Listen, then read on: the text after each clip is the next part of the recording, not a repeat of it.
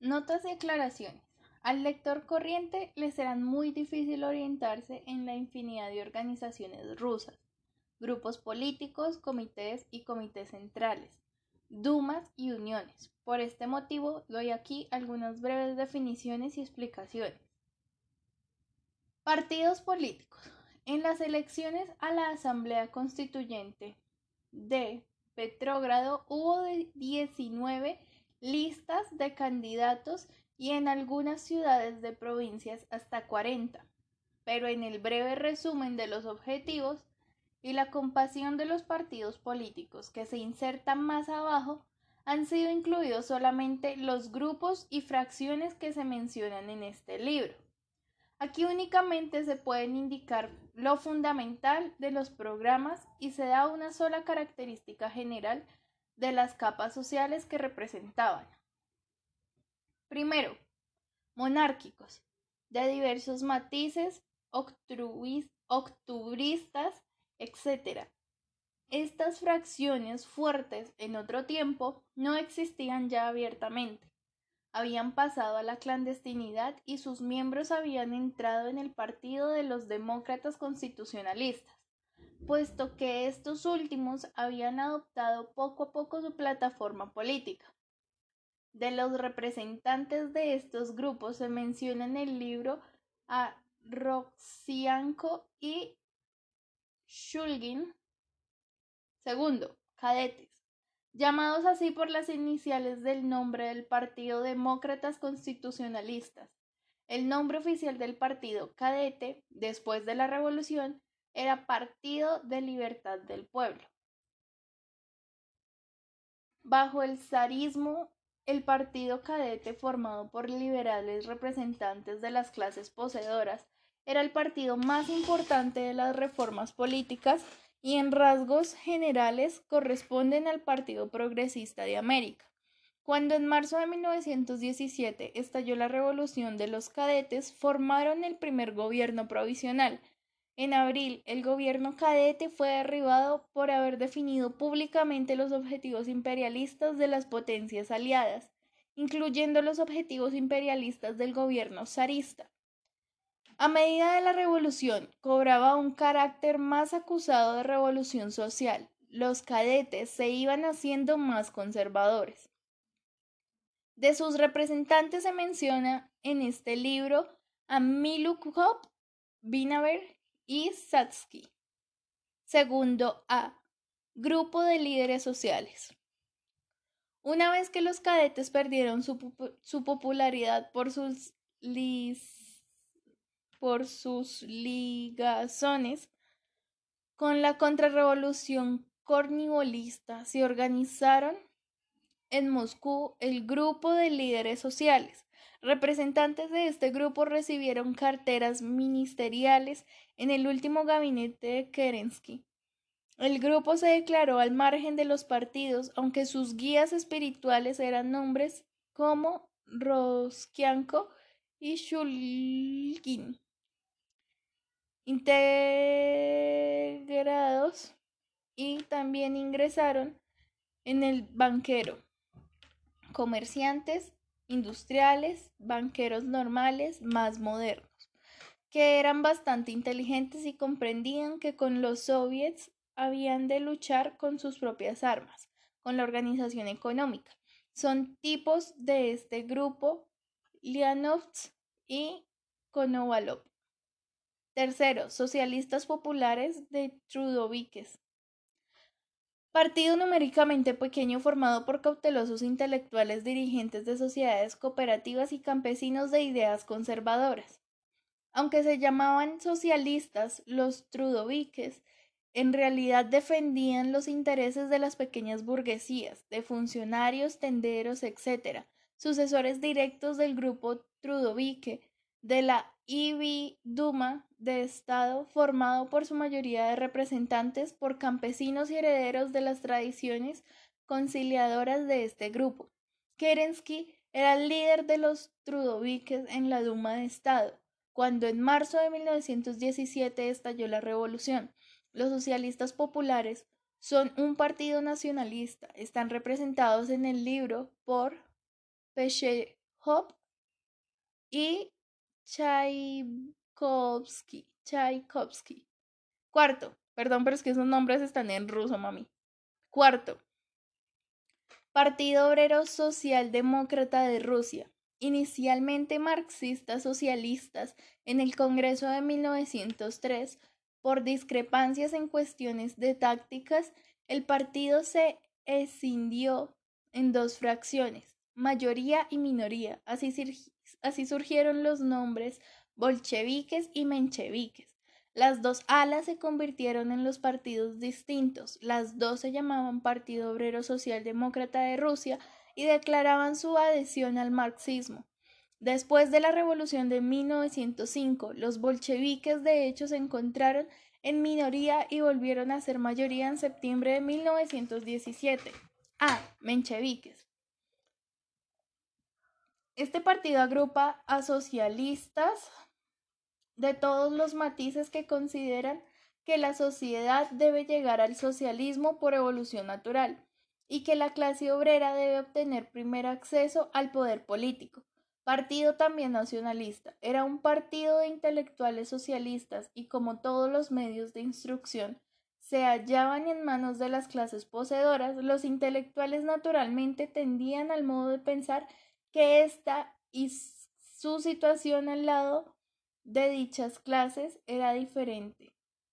De sus líderes que se mencionan en este libro son Dan, Liber y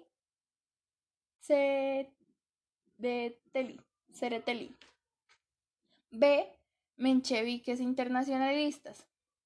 A la radical de los mencheviques internacionalistas adversarios de toda la coalición con clases poseedoras al propio tiempo no deseaban romper con los mencheviques conservadores y se oponían a la dictadura de la clase obrera a favor a la cual estaban los bolcheviques. Trotsky fue mucho tiempo miembro de este grupo. Entre sus líderes figuran Markbot y Martinov.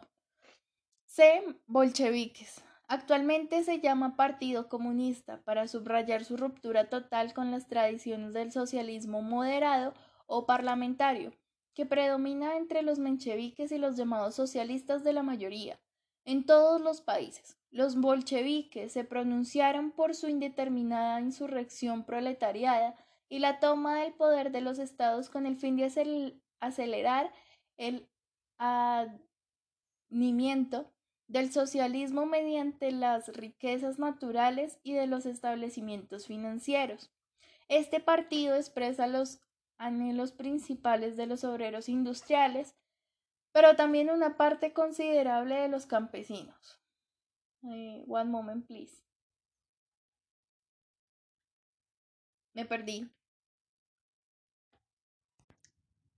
La palabra bolchevique no puede traducirse como maximalista. Los maximalistas son un grupo especial.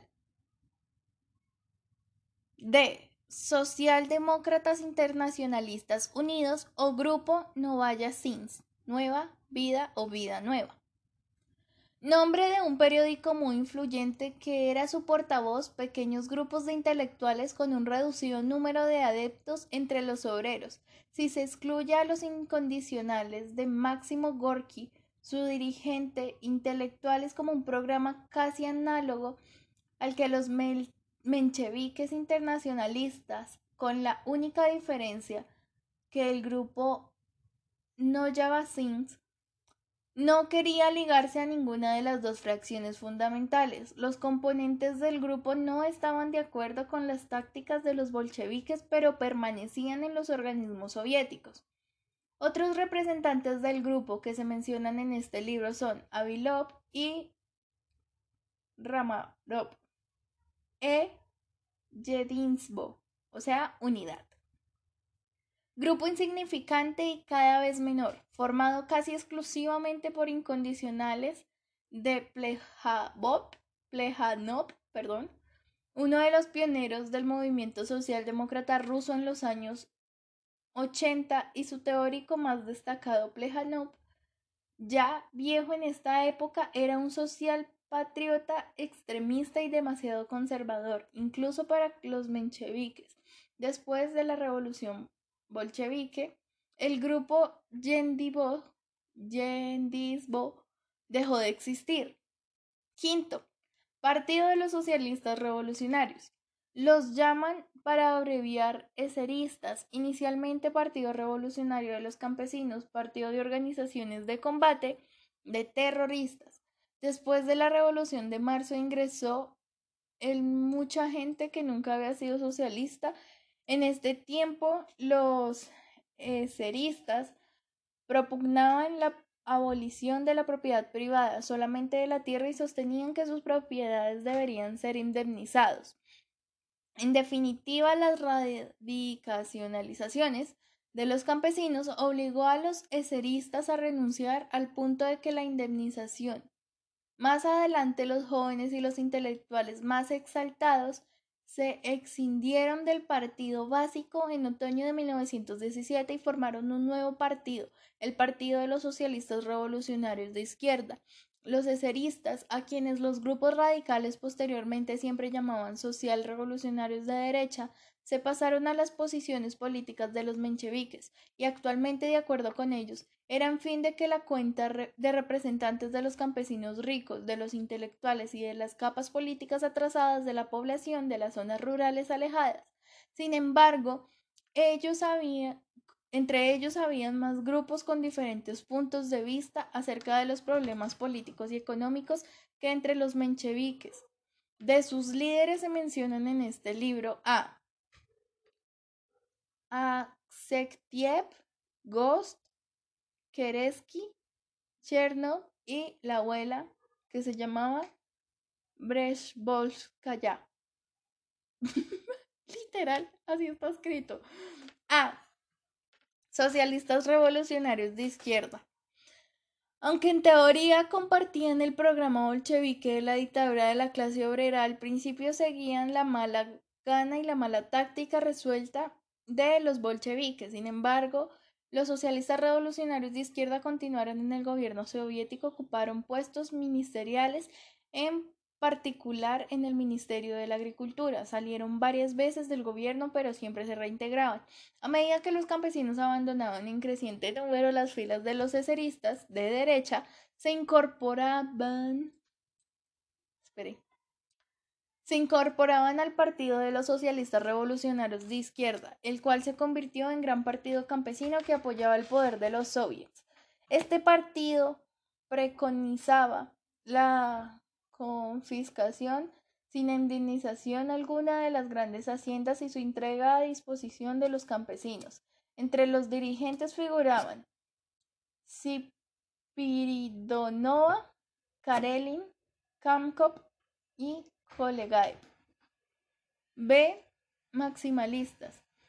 Se exindieron del Partido de los Socialistas Revolucionarios durante la Revolución de 1905, cuando constituían un potente movimiento campesino que exigía la realización inmediata de un programa máximo socialista. En la actualidad es un grupo insignificante de anarquistas campesinos.